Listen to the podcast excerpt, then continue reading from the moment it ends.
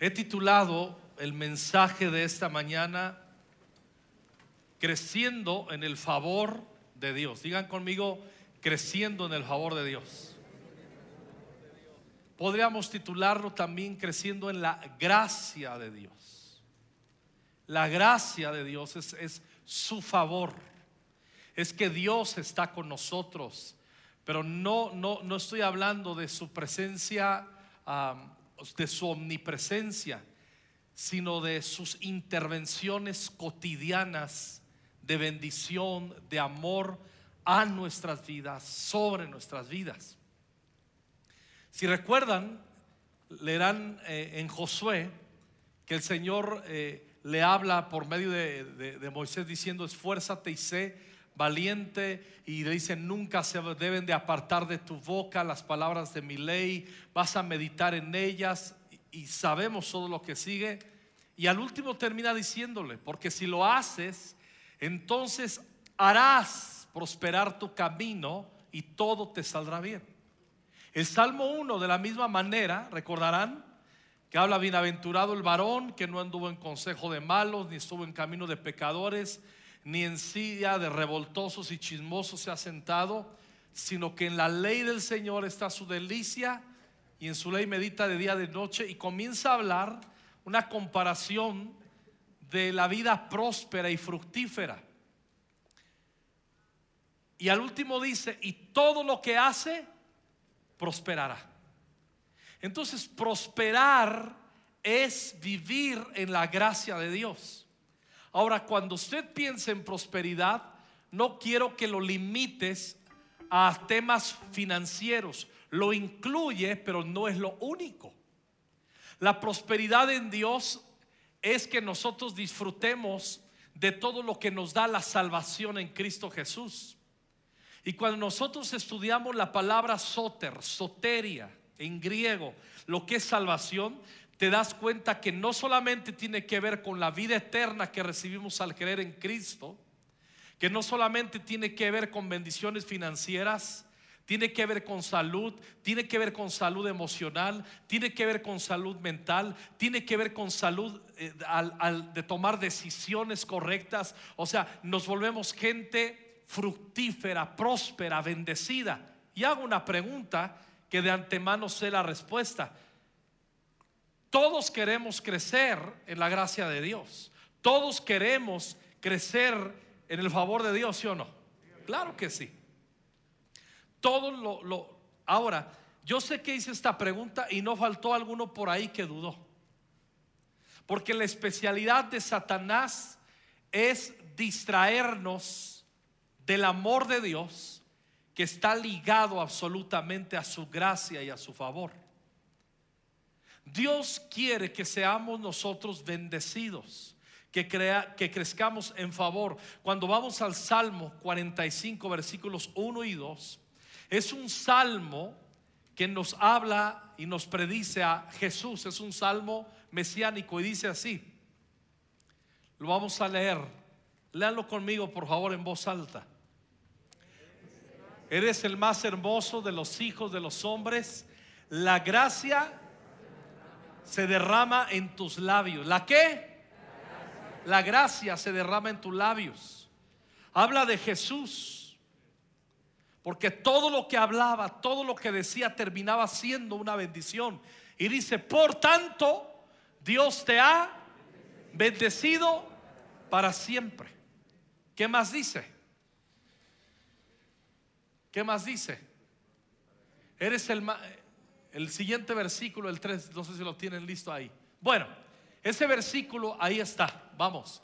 Prepara tu espada sobre el muslo, oh valiente en tu esplendor y tu majestad. Habla de ser prosperado. Es un salmo que me gustaría que lo ampliáramos más, pero aquí me quedo. Ese salmo nos demuestra la gracia sobre Jesús.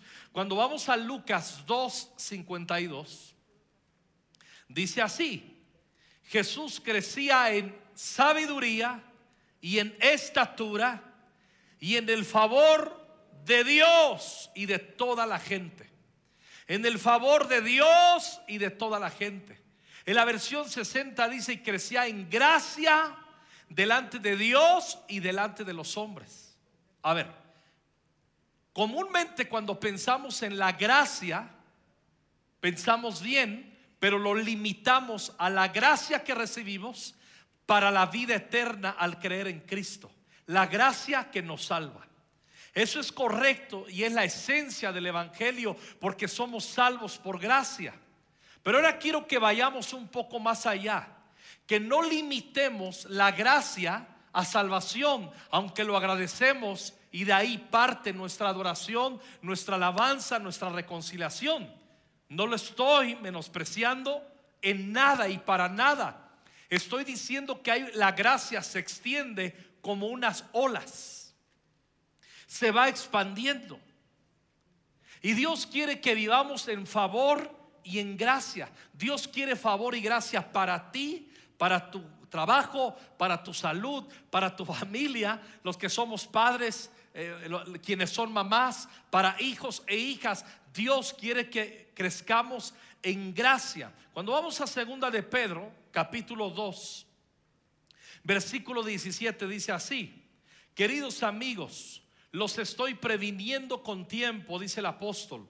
Manténganse en guardia para no ser arrastrados por los errores de esa gente perversa y perder la base firme que tienen.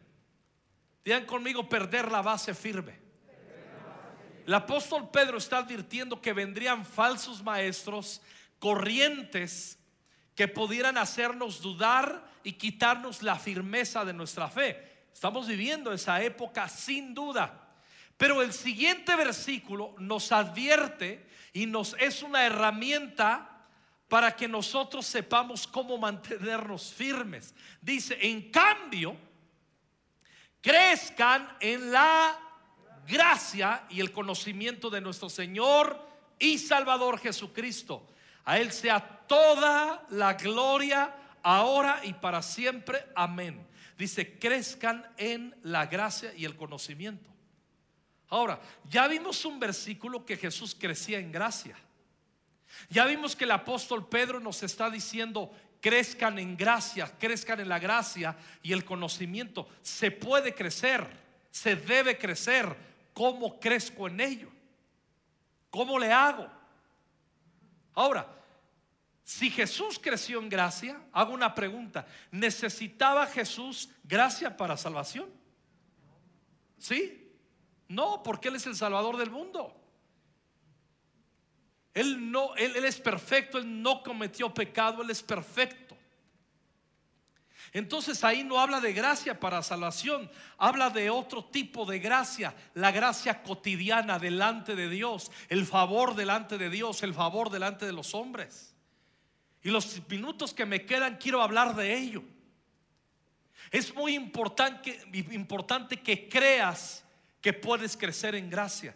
¿Alguien ha tenido la sensación, aunque eres hijo o hija de Dios, que te hace falta la bendición de Dios? Te sabes que eres salvo, vives en alabanza, vives en gratitud, pero que sientes que, que, hace falta que estalle algo en ti, que, que quieres que ser más bendecido para luego poder alabar a Dios y bendecir a otros, que se note más el favor de Dios en ti. ¿Cuánto lo anhelan?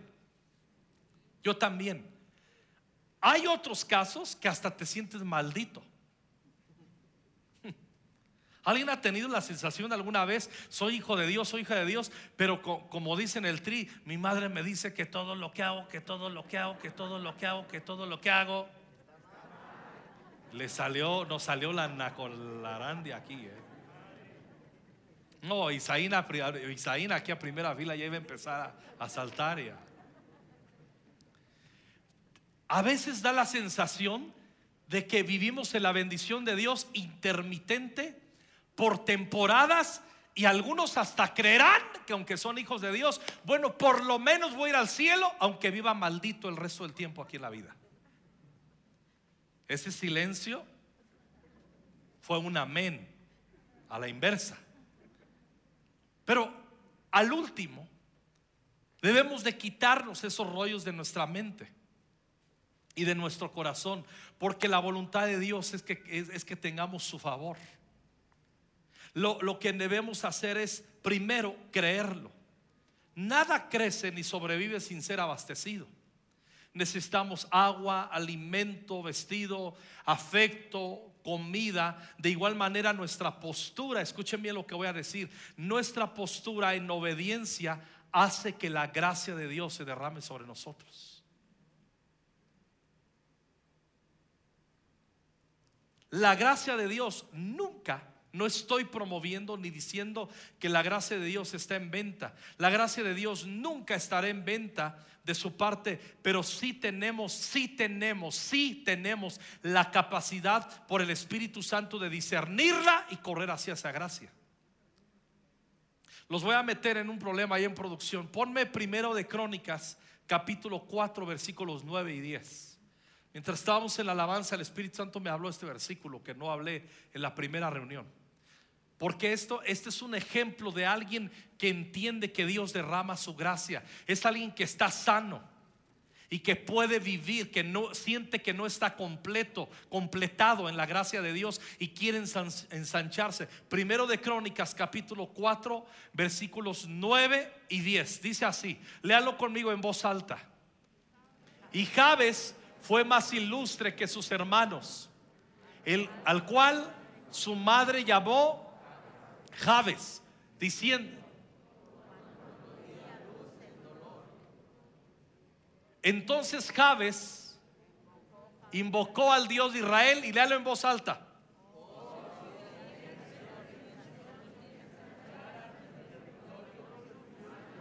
Estuviera conmigo y me libraras del mal para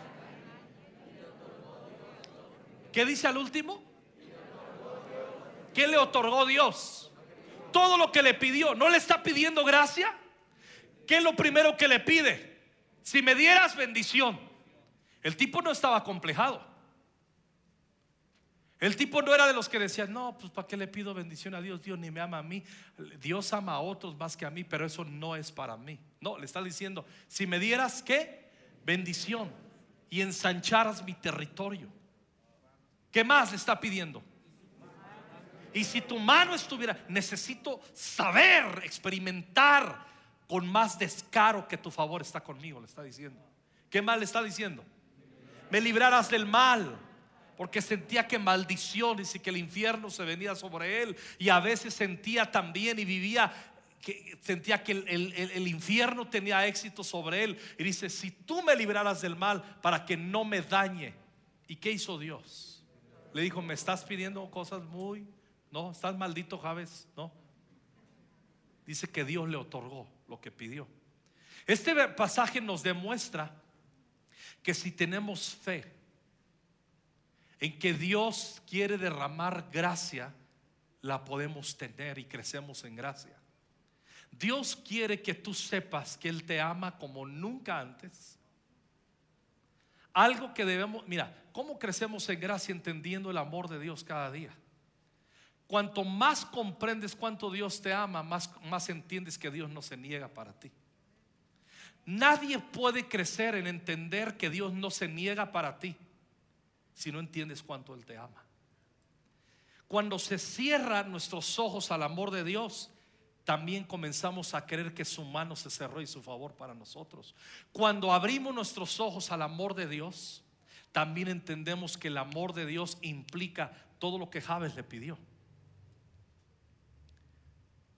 Ahora, tus quebrantos y confusiones son algunos de los recursos que Dios usa para luego sorprenderte y llevarte a donde Él quiere. ¿Lo escuchaste bien? Los quebrantos y las confusiones son, no dije los únicos, pero son algunos recursos. Escucha bien, sí o sí. No hay alternativa. Son recursos que Dios va a usar para sorprenderte y llevarte a donde Él quiere. Nunca se llega a la meta sin atravesar las rutas necesarias. Ahora, nuestra carne siempre va a rehusar al quebranto y al sufrimiento. ¿Alguien le gusta aquí sufrir? ¿Alguien le gusta el quebranto? A nadie. Pero además, escuche bien, nuestra carne va a rehusar a ello, pero además corremos el riesgo de mal interpretar las temporadas incómodas de la vida y a veces creemos que son venganzas de Dios o abandonos de Dios. Cuidado, cuidado.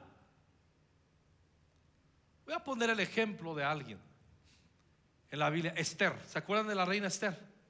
De hecho, en esta semana en Israel celebraron la fiesta del Purim.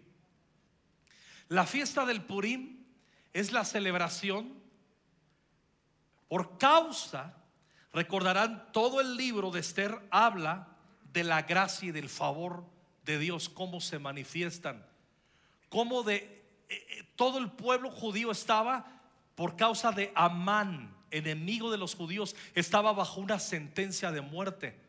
Había un veredicto que tal día, tal fecha, todos, todos los judíos en todo, todos los judíos en todas las partes existentes del mundo conocido tendrían que ser asesinados. Y de repente el favor de Dios viene sobre su pueblo porque había juramento sobre su pueblo y promesa. Y Dios levanta a una chica llamada Esther que haya gracia delante del rey Jerjes o Azuero y ella cambia la historia. Recordarán que cambió la historia a través de intercesión, a través de muchas cosas que no vamos a hablar ahora, pero sobre todo intercesión y la gracia de Dios sobre ella. Cuando crecemos en el favor de Dios, nos conectamos con nuestro propósito y nos hacemos eficaces en nuestro propósito. Propósito todos tenemos. Funcionar en ello requiere gracia. ¿Cómo puedo entrar en la gracia de Dios con actos de obediencia sencillos? De hecho, en el capítulo 9 tú te vas a dar cuenta que se celebra, cual les comentaba, la fiesta del Purim. Y en esa fiesta, lo que estaban celebrando, lo que dice el libro de Esther, que llegó el día en que el pueblo de Dios tendría que ser exterminado, pero en las intervenciones de Mardoqueo, de Esther, dice que el día que tendrían que ser exterminados los judíos, sucedió lo contrario. Y ahora los judíos se enseñorearon de sus enemigos. Sucedió lo contrario. Y dice los siguientes versículos que toda la gente se querían hacer judíos por miedo a tanta gracia que recibieron. Pasaron de maldición a bendición.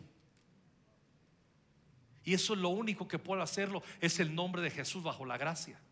Cuando somos salvos, recibimos la facultad no solamente recibimos vida eterna en Cristo, recibimos la facultad y la bendición de poder en nuestras vidas situarnos en obediencia y esos actos cotidianos, sencillos de obediencia, hacen que maldiciones, hace que se, como decimos en México, que se cambie la tortilla, la otra cara de la moneda. Y en el Purim que celebraban, lo hicieron esta semana en Israel. Todas las fiestas de Israel son anunciamientos de lo que nosotros recibimos en Cristo, de las gracias que recibimos en Cristo. Ellos lo hacen como celebración de las fiestas judías que amamos al pueblo judío, pero no se dan cuenta que es un cuadro profético de lo que pueden recibir en Cristo si creyeran en el Mesías, como tú y yo hemos creído en Cristo. Entonces hacen la fiesta y parte de la fiesta es que hacen comida y la llevan a los vecinos. Comparten lo que tienen porque están diciendo, debiéramos, deberíamos de estar muertos. Y mira, hasta tenemos vida, tenemos comida y la comparten. Lo que recibieron de gracia lo dan de gracia, como enseñó Jesús, como nos enseña Jesús. Y se ponen también disfraces, burlándose de sus enemigos. Se ponen disfraces las orejas de Amán el enemigo. Se disfrazan y salen a las calles a mofarse de los enemigos que los iban a aniquilar. Han leído salmos varias veces, estoy seguro que han leído salmos donde preguntan, ¿dónde está tu Dios? Donde los salmistas dicen, escucho las voces de los enemigos que dicen, Ea, Ea, ¿dónde está tu Dios? ¿Le podrá rescatar su Dios? ¿Y cuántos no hemos vivido momentos en nuestras vidas donde sentimos que vamos a perderlo todo y pareciera que Dios está más lejos que cercano, como dice su palabra? ¿Alguien ha experimentado esto? Estoy seguro que sí. Pero exactamente es donde viene el favor de Dios. Y el favor de Dios en, en un corto tiempo en tu vida puede cambiar la maldición en bendición. Pero es necesaria la fe en el nombre de Jesús. Y es necesario que entendamos que sí lo quiere Dios para nosotros. Insisto, Satanás es especialista en murmurar y decir a la mente el corazón, tú estás maldito, eso no puede ser para ti. ¿Alguien le ha pasado también que vives una etapa de bendición? Las bendiciones son para glorificar a Dios y disfrutarse, ¿cierto o no? Y compartirlas. La bendición de Dios tiene tres propósitos. Una, exaltar al Señor que nos bendice. Dos, disfrutar de las bendiciones de Dios. Y tres, compartirlas a otros. Para eso es la bendición. Pero hay mucha gente que es bendecida en la casa de Dios. ¿Y qué sucede? No disfrutan porque ya están pensando, va a ser tan corta la temporada de mi vida de bendición que ya están pensando en el día que se va a acabar la bendición. Y en vez de disfrutarla y compartirla, están ya diciendo cuánto va a durar. La bendición de Dios no debe ser a temporadas. Y Dios quiere que su pueblo aprendamos a disfrutar y que podamos salir bendecidos y mofarnos de nuestros enemigos y decir, a ver tú que decías, ¿dónde está tu Dios? A ver, a ver. Dios quiere que vivamos esas victorias. ¿Qué necesitamos para ello? Ponernos en una postura, les decía, de obediencia. Escuchen bien, pequeños actos de obediencia provocan que la gracia de Dios se manifieste en nuestras vidas y el favor de Dios nos alcance. El Salmo 23 que dice, que a mi pastor nada me faltará, en lugares de delicados pastos me pastoreará, confortará mi alma, papá, papá. Y al último dice, ciertamente el bien y la misericordia me seguirán todos los días de mi vida. El bien y la misericordia es el favor de Dios, me seguirán todos los días de mi vida. Pero que ¿Por, qué nos tienen que seguir o por qué nos va a seguir todos los días de nuestra vida? Porque entendemos que tenemos un pastor y un padre que nos ama. Si tú dudas del amor de Dios, no te persigue el bien y la misericordia. Por eso es importante afirmarnos en el conocimiento de Dios. Pedro decía, crezcan en la gracia y el conocimiento de Dios. Y si conozco a Dios, voy a entender que Dios es amor y que Dios es un Padre. Y cuando yo crezco en, esa gracia, en ese conocimiento, entonces voy a entender que me viene bien obedecer. Obediencia a fuerzas no es obediencia, es fingimiento de religiosidad. La obediencia nace de un corazón agradecido y entendido. De ahí Ahora, si hablamos de Esther, Esther llevaba todas las de perder. Una chica que quedó huérfana en su adolescencia o su niñez, quedó huérfana. Se murió papá, se murió mamá. ¿Qué gracia va a tener? Es una desgracia. Murieron sus padres. La adoptó su primo mayor, Mardoqueo. La tomó como hija. La creó como hija. Y luego viene un decreto que van a exterminar a los judíos.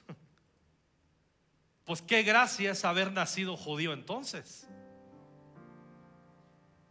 Huérfana y aparte nace la nación equivocada, aparentemente. Pero el libro de Esther, les dejo de tarea los, los capítulos, todos los capítulos, los nueve. El libro de Esther nos muestra cómo Dios se mueve en su gracia cotidiana nuestras vidas, en nuestro favor con pequeños detalles. Cuando vamos al capítulo 2 de Esther. Ahora, quiero decirles algo antes de leer Esther. Oye lo que voy a decir. Quien rehúsa crecer en la gracia de Dios va a codiciar la vida de otros y va a menospreciar lo que Dios ha trazado para la suya. La inconformidad de lo que tienes y quién eres viene de la pobreza, del entendimiento de crecer en la gracia de Dios. Porque, ah, mira, a él sí Dios le da, a mí no. Aquel Dios lo bendijo. La envidia es el fruto de no crecer en la gracia de Dios. La codicia, el estilo de vida de otros. Mira, este tiene esto, Dios lo ama, Dios lo bendice. Cuidado, quien rehúsa crecer en la gracia de Dios codicia la vida de otros y suele menospreciar lo que Dios ha trazado para la suya. Tu vida tiene que parecerte buena.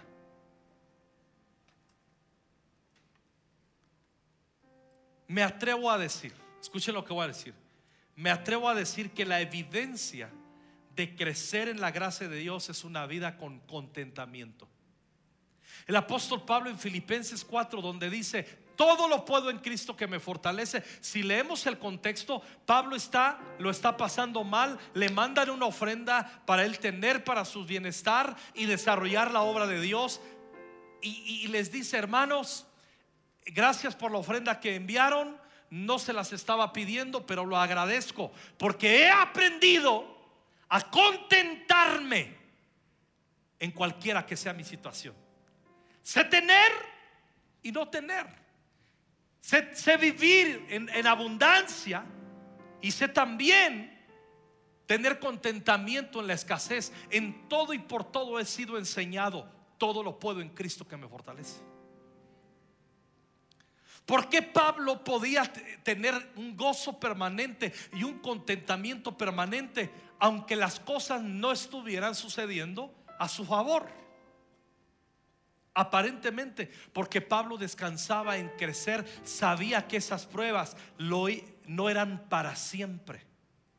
Escuchen bien, las pruebas y el quebranto en tu vida no son para siempre, pero también te advierto que tendrán que suceder. Yo vivo con esa filosofía ante la prueba. Sé que voy a ser probado. No me gusta ser probado. No me gusta ser probado. No me gusta ser quebrantado.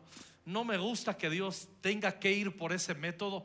Pero también me consuela muchísimo saber que no es para siempre. Los tratos de Dios no son torturas ni venganzas de Dios. Lo hemos hablado antes. Y eso hay que entenderlo. Ahora, el contentamiento se muestra con menos queja de lo que sucede en nuestra vida y a nuestro alrededor.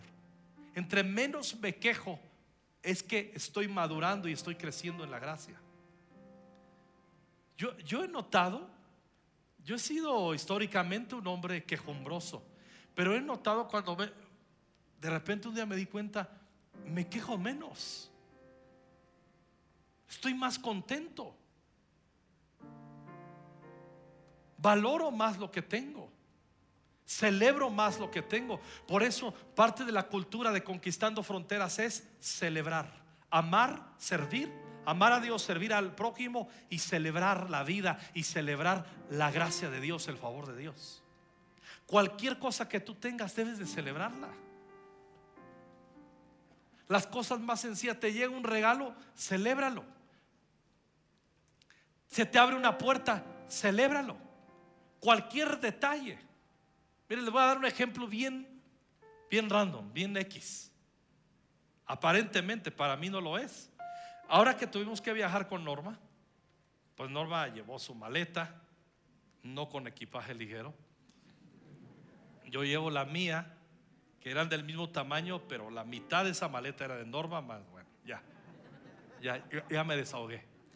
Pero Norma llevó otra maleta de 24 kilos de mangos con chile, de cacahuates con chile y ajo, o sea, todo lo mexican para regalarle a los mexicanos allá que, o sea, tú les das y es oro, todo lo que sea chile es oro. O sea, casi lloran y alaban a Dios y hablan en lenguas cuando se los da ya. Y ahí voy, pero esa maleta, yo perdí mi estatus por no, según yo, perdí mi estatus por no viajar dos años. yo dije, bueno, sé que tengo que pagar una lana, una buena lana. Me preparé, ahorré para ello sabiendo que tendría que hacerlo. Y llego ahí y me dicen, este, pasa la otra maleta. O sea que conservé el estatus. Yo digo, ah, qué padre. Y así como que no me la van a cobrar, me quedé ahí dos segundos y ah, es todo. Yo digo, ah, no crean que les dije, oiga, ¿y no me va a cobrar la maleta? No, hombre, hasta crees.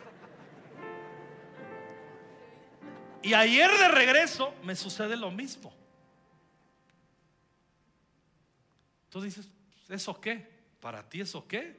Pero hubiera sido mi lana, hubieran sido mis tres mil pesos que tengo que pagar.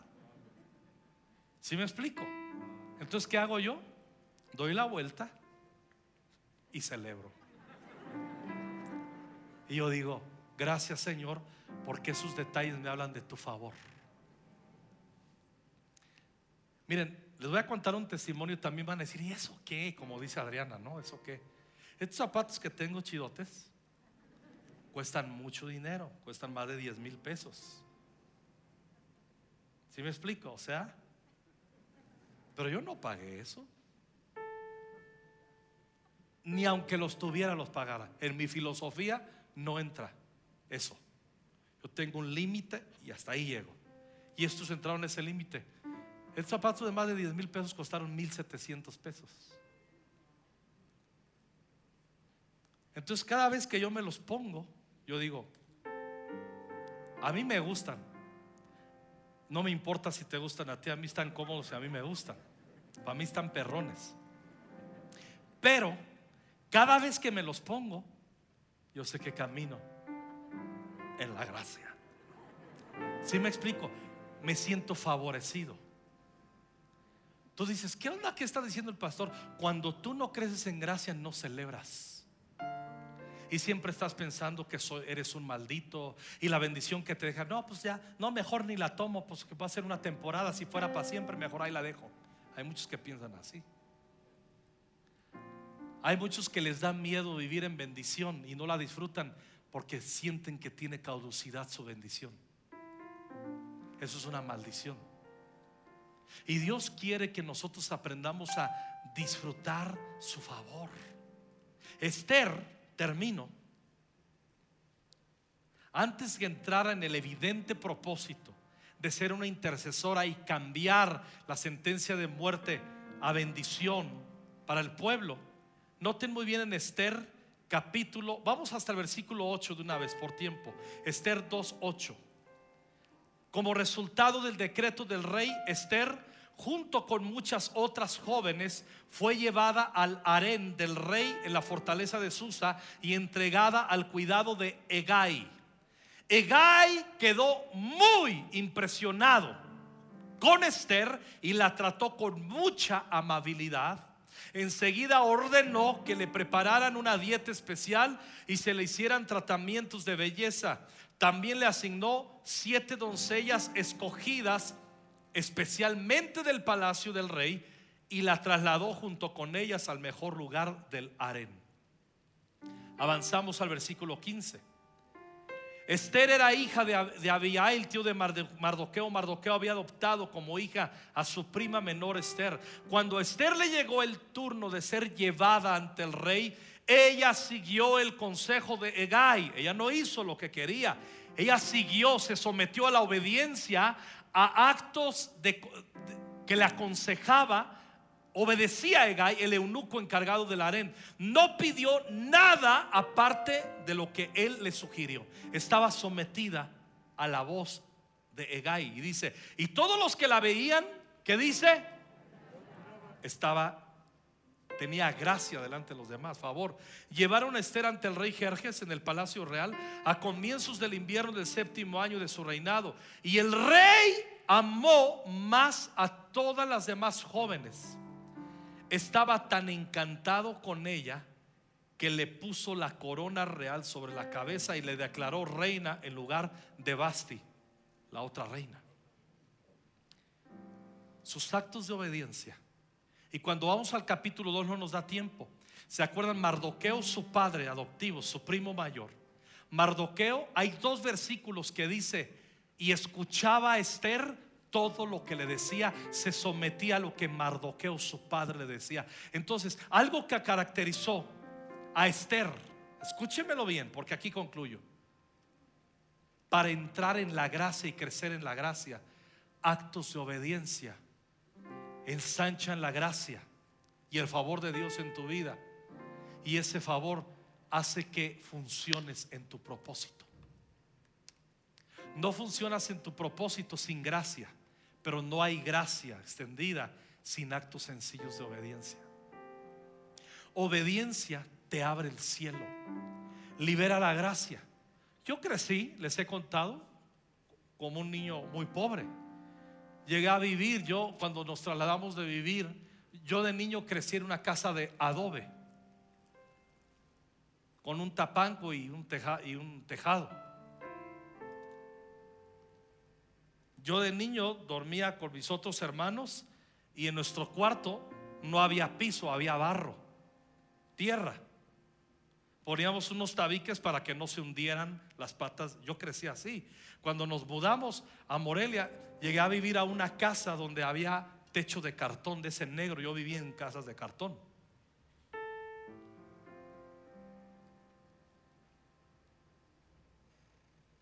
Tú te puedes imaginar día a día lo que significa para mí recibir algo de Dios. Hago memoria de su gracia todos los días.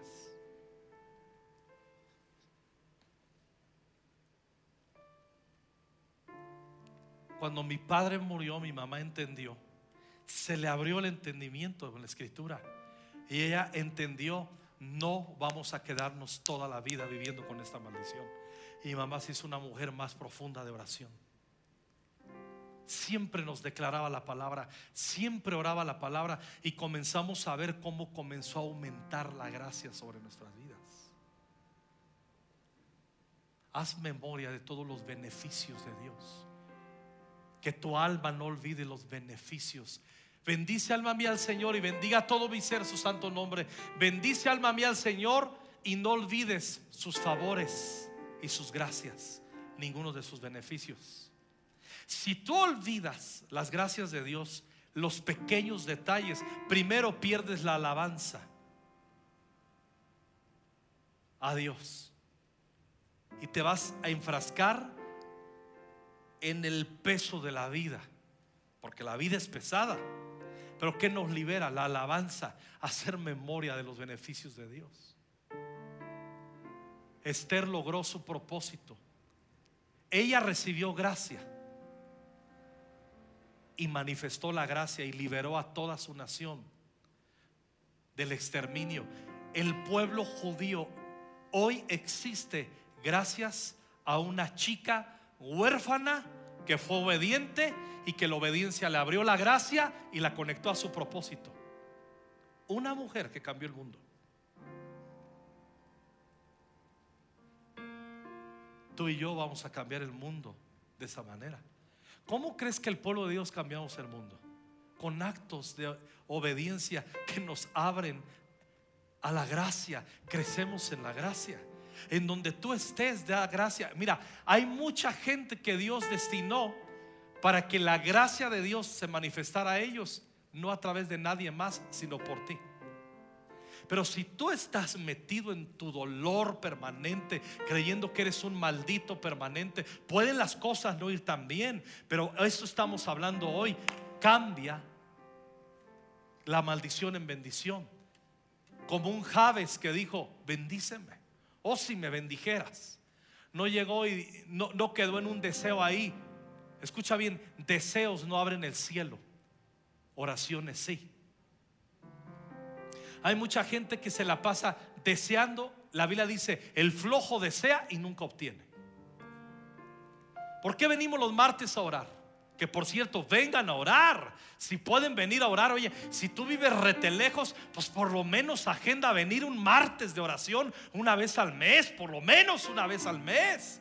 Y los que vivimos cerca, hijos del maíz, hay que venir. ¿Sí me explico? ¿Qué hizo Javes? No dijo, no, estaría bien chidote, no manches, estaría perrísimo, chidísimo, que Dios me ensanchara y, que Dios me multiplicara y que alejara la maldición y el mal de ojo y eso. No, pero está cañón. Así oró Javes. Él clamó al Señor. Creyó que tenía un Dios de amor y de gracia a su favor. Y le concedió y le otorgó Dios lo que pidió. Yo quiero en esta hora que se levante tu fe a través de la proclamación de la palabra. No eres un maldito, no eres una maldita. ¿Podrá lo mejor estar, estar tu depósito de gracia ahí, llegando a la reserva? Sube eso. ¿Cómo sube? La gracia no depende de mí, sino del Señor. Haz actos de obediencia. Mantente en una postura de obediencia al Espíritu Santo y se te va a abrir el cielo. O, sea, imagínate. Yo cuando de niño iba a pensar en ser bendecido como lo soy. Yo no soy un hombre rico, pero no vivo en la miseria. Ni sueño con ser rico. Es más, no sé si voy a ser y ni me importa, pero vivo bendecido por Dios. Y en referencia y en comparación a toda la maldición y toda la desgracia que había en mi niñez, la gracia de Dios entró a través de la oración de mi mamá y a través de que nos enseñó la obediencia. Yo les he contado de niños, mi mamá éramos bien pobres, súper pobres, pero cada domingo nos enviaba a la iglesia y nos llamaba y decía, esta moneda es para el diezmo y esta para la ofrenda. Y ahí iba yo de niñito desde los cuatro años y llegaba, este es mi diezmo y esta es mi ofrenda. Ni sabía que era diezmo ni que era ofrenda, pero mi mamá sí. ¿Qué hacía? Era inteligente la vieja. En la semana sabía lo que podía darle a Dios. Iba a la tienda y cambiaba todo en monedas. Y a todos nos repartía. Y ella lo enviaba, enviaba lo suyo a través de nuestras manos. Y ella era bendecida y nos lo enseñaba. Y eso nos ayudó a crecer en gracia porque aprendimos a obedecer, a honrar a Dios. No eres un maldito ni una maldita. A lo mejor está tu nivel de sentir que la gracia de Dios está sobre ti bajón. Haz actos de obediencia y el favor de Dios va a venir sobre ti otra vez. No seas inmediatista con Dios. Ponte en una postura de adoración delante de Él y verás todo lo que Dios va a hacer ahí en tu casa, todo lo que Dios va a hacer.